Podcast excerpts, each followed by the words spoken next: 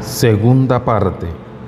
Erasmo, el célebre humanista y literario holandés, le escribió a Lutero, sus libros están despertando a todo el país. A los hombres más eminentes de Inglaterra les gustan sus escritos.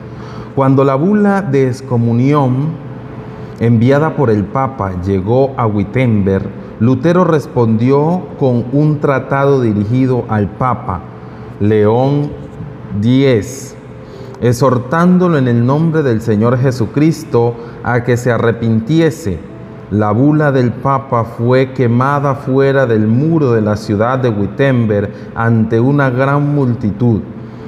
Sobre el particular, Lutero escribió al vicario general, en el momento de quemar la bula yo estaba temblando y orando pero ahora estoy satisfecho de haber realizado este enérgico acto. Lutero no esperó a que el Papa lo excomulgase, sino que inmediatamente saltó de la iglesia de Roma a la iglesia del Dios vivo. No obstante, el emperador Carlos V, que convocaría su primera dieta en la ciudad de Worms, quería que Lutero compareciese para responder en persona a los cargos de sus acusadores. Los amigos de Lutero insistían en que no fuese, alegando, ¿no fue Juan Hus entregado a Roma para ser quemado a pesar de la garantía de vida dada por el emperador?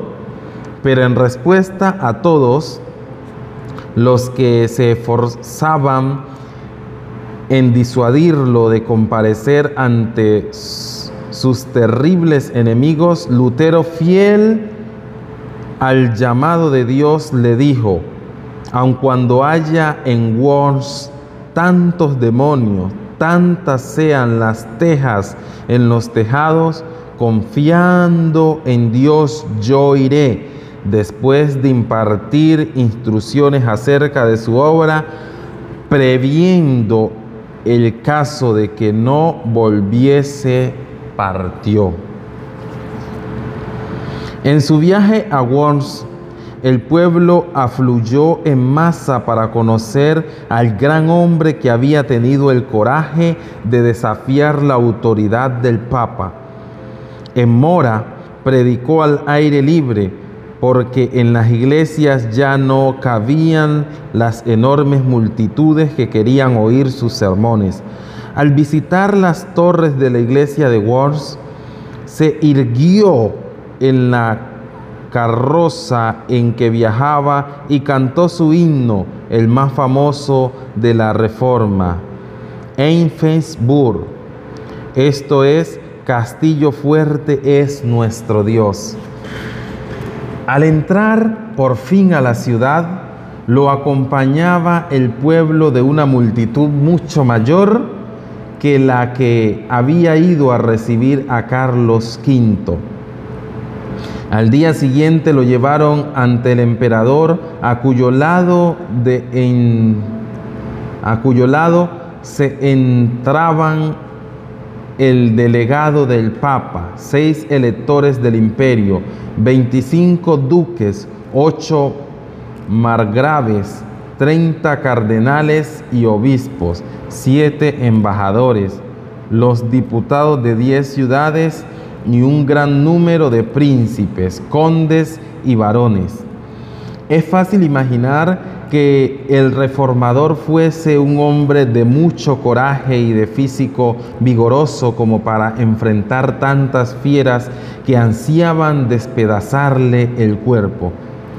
Pero la verdad es que él había pasado una gran parte de su vida alejado de los hombres y sobre todo se encontraba muy débil por el viaje durante el cual tuvo necesidad de que lo atendiese un médico. Sin embargo, no perdió su entereza y se mostró valeroso.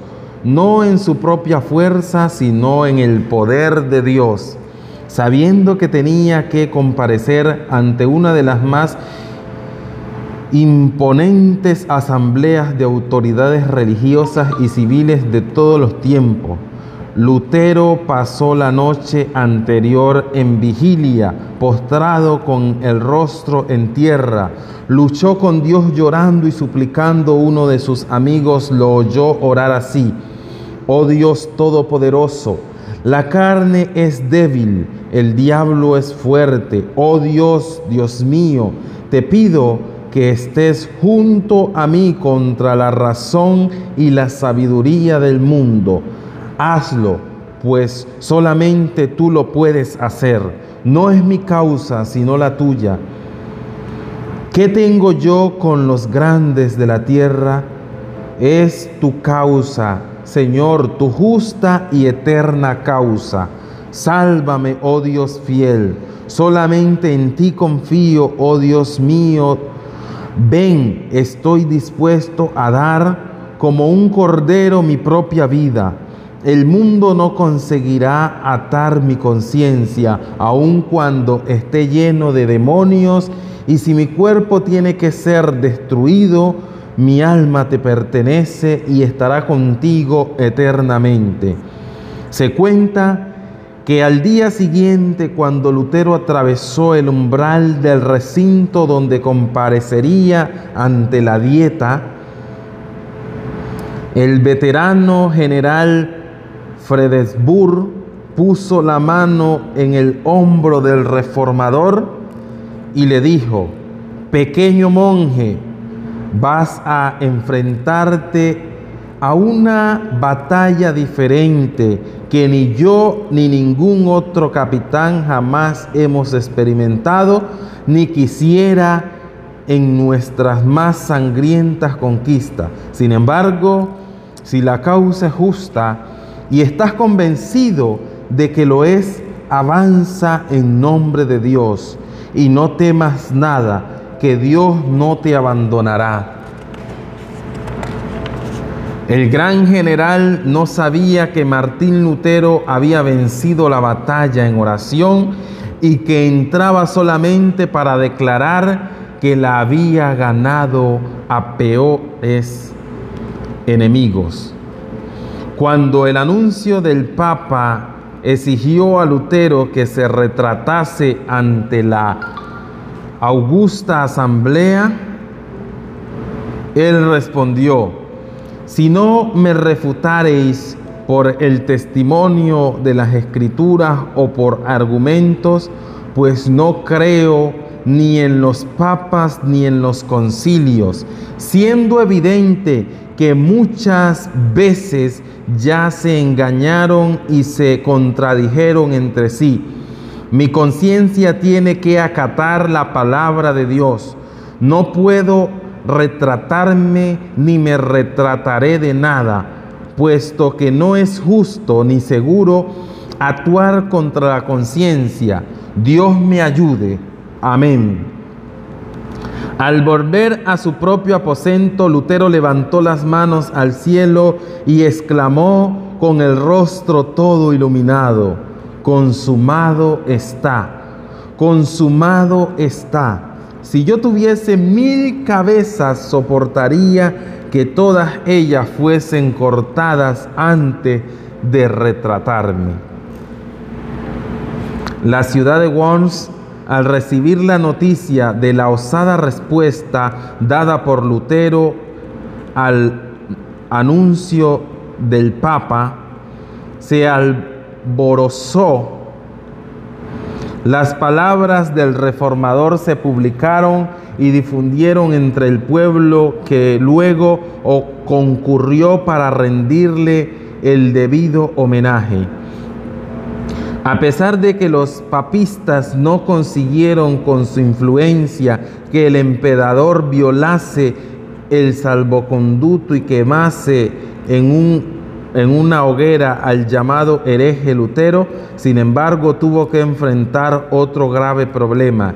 El edicto de excomunión entró de inmediato en vigor. Lutero, según la excomunión era considerado, considerado un criminal y al terminar el plazo de su salvoconduto tendría que ser entregado al emperador. Todos sus libros debían ser incautados y quemados. El hecho de ayudarlo de cualquier manera que fuese sería considerado un crimen capital. Pero a Dios le es fácil cuidar a sus hijos. Estando Lutero de regreso a Wittenberg, de repente fue rodeado en un bosque por un banco de caballeros enmascarados que después de despedir a las personas que lo acompañaban, lo condujeron a altas horas de la noche al castillo de Warburgo, cerca de Eisenach. Esta fue una estrategia del príncipe de, San, de, Sajonia, de Sajonia para salvar a Lutero de sus enemigos que planeaban asesinarlo antes de que llegase a casa en el castillo. Lutero pasó muchos meses disfrazado, tomó el nombre de Caballero Jorge y el mundo lo daba por muerto. Fieles siervos de Dios oraban día y noche las palabras del pintor Alberto Durero expresan los sentimientos del pueblo. Oh Dios, si Lutero fuese muerto, ¿quién nos expondría entonces el Evangelio? Sin embargo, en su retiro libre de sus enemigos tuvo libertad de escribir y el mundo comprendió luego por la gran cantidad de literatura que esa obra salía de la pluma de Lutero y que él estaba vivo. El reformador conocía bien el hebreo y el griego y en tres meses tradujo todo el Nuevo Testamento al idioma alemán. En unos meses más la obra ya impresa se encontraba en las manos del pueblo.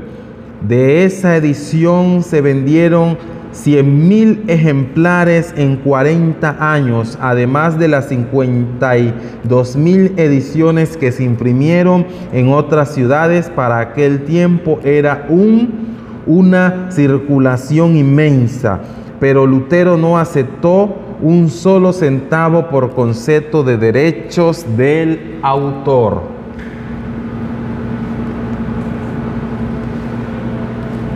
La, mayoría, la mayor obra de toda su vida fue sin duda la de dar al pueblo alemán la Biblia en su propia lengua. Después de volver a Wittenberg, entonces ya habían otras traducciones, pero escritas en alemán latinizado, que el pueblo no comprendía.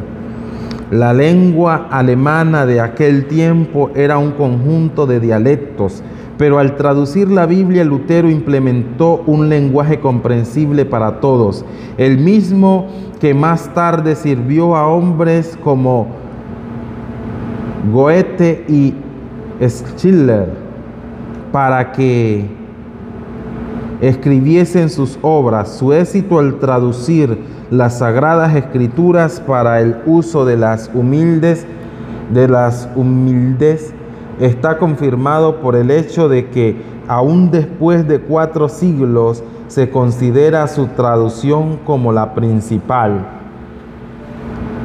Otro factor importante que contribuyó al éxito de esa traducción fue que Lutero era un erudito en hebreo y en griego, por lo que tradujo directamente de las lenguas originales, no obstante, el valor de su obra no se basaba únicamente en sus indiscutibles dotes literarios.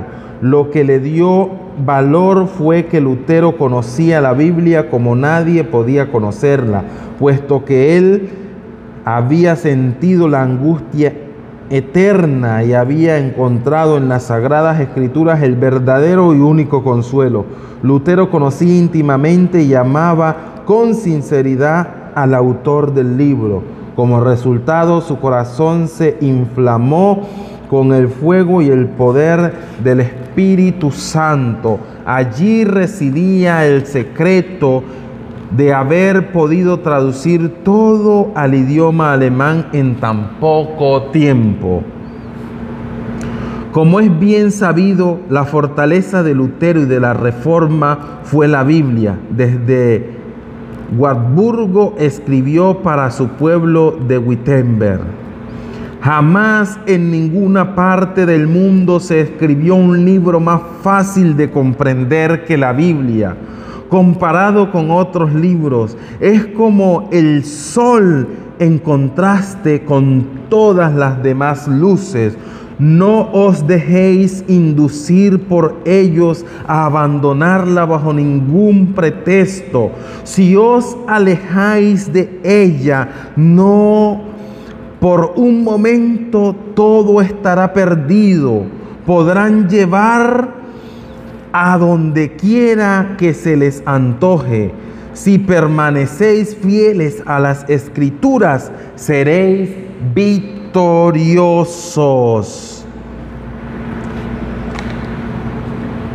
Después de colgar el hábito del, de monje, Lutero resolvió dejar por completo la vida monástica, casándose con Catalina de Bora, una monja que también había salido del claustro, porque había comprendido que semejante vida era contra la voluntad de Dios.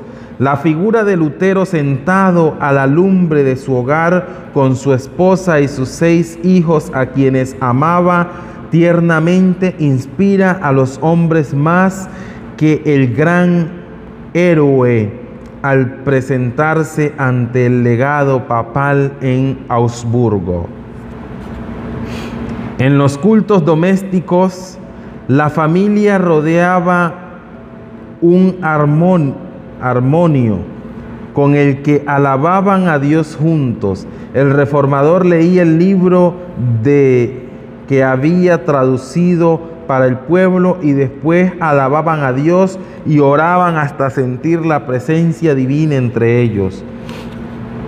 Lutero y su esposa se amaban profundamente. Son de él estas palabras. Soy rico. Dios me ha dado mi monja y tres hijos.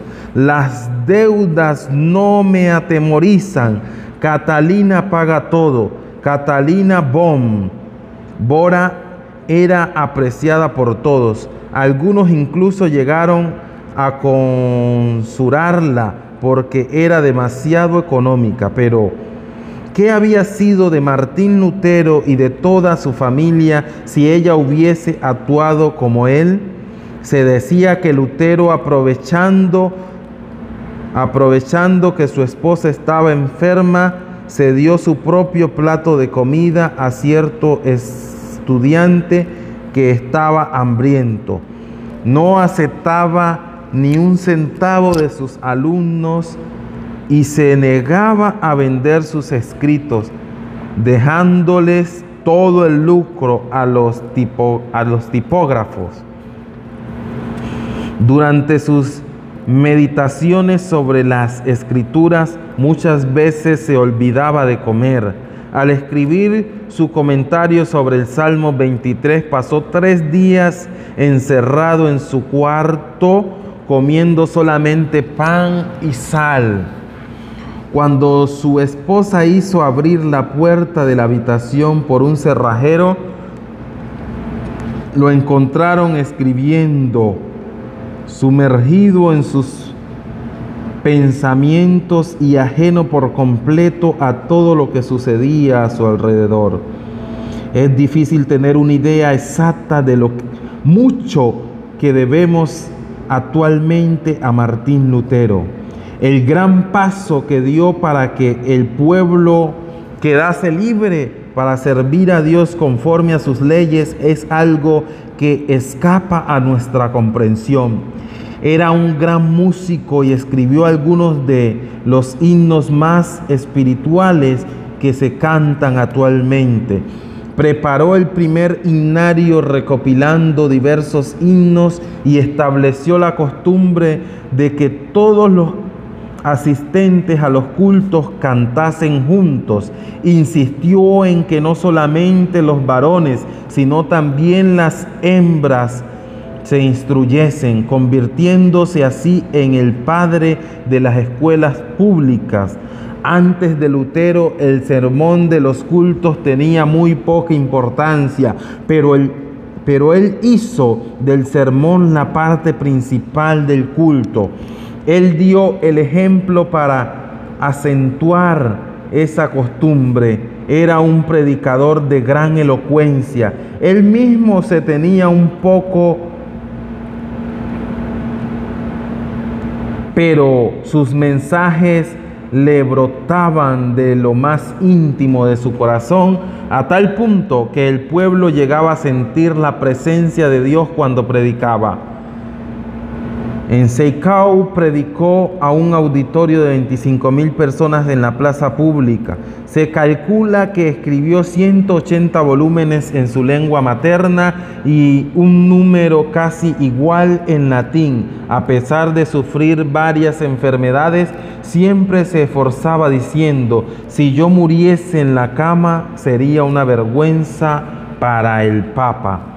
Generalmente se atribuye el gran éxito de Lutero a su extraordinaria inteligencia y a sus destacados dones.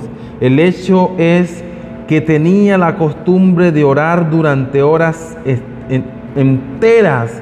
Decía que si no pasaba dos horas orando por la mañana, se exponía a que Satanás ganase la victoria sobre él durante el día. Cierto biógrafo escribió, el tiempo que Él pasa orando produce el tiempo para todo lo que hace. El tiempo que pasa escudriñando la palabra vivificante le llena el corazón, que luego se desborda en sus sermones, en correspondencia y en sus enseñanzas.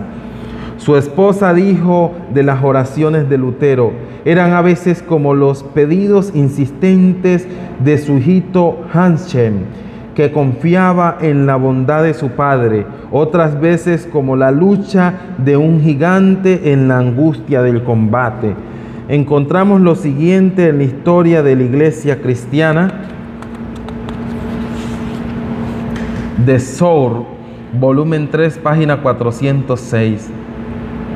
Martín Lutero profetizaba, evangelizaba, hablaba lenguas e interpretaba, revestido de todos los dones del Espíritu. A los 62 años predicó su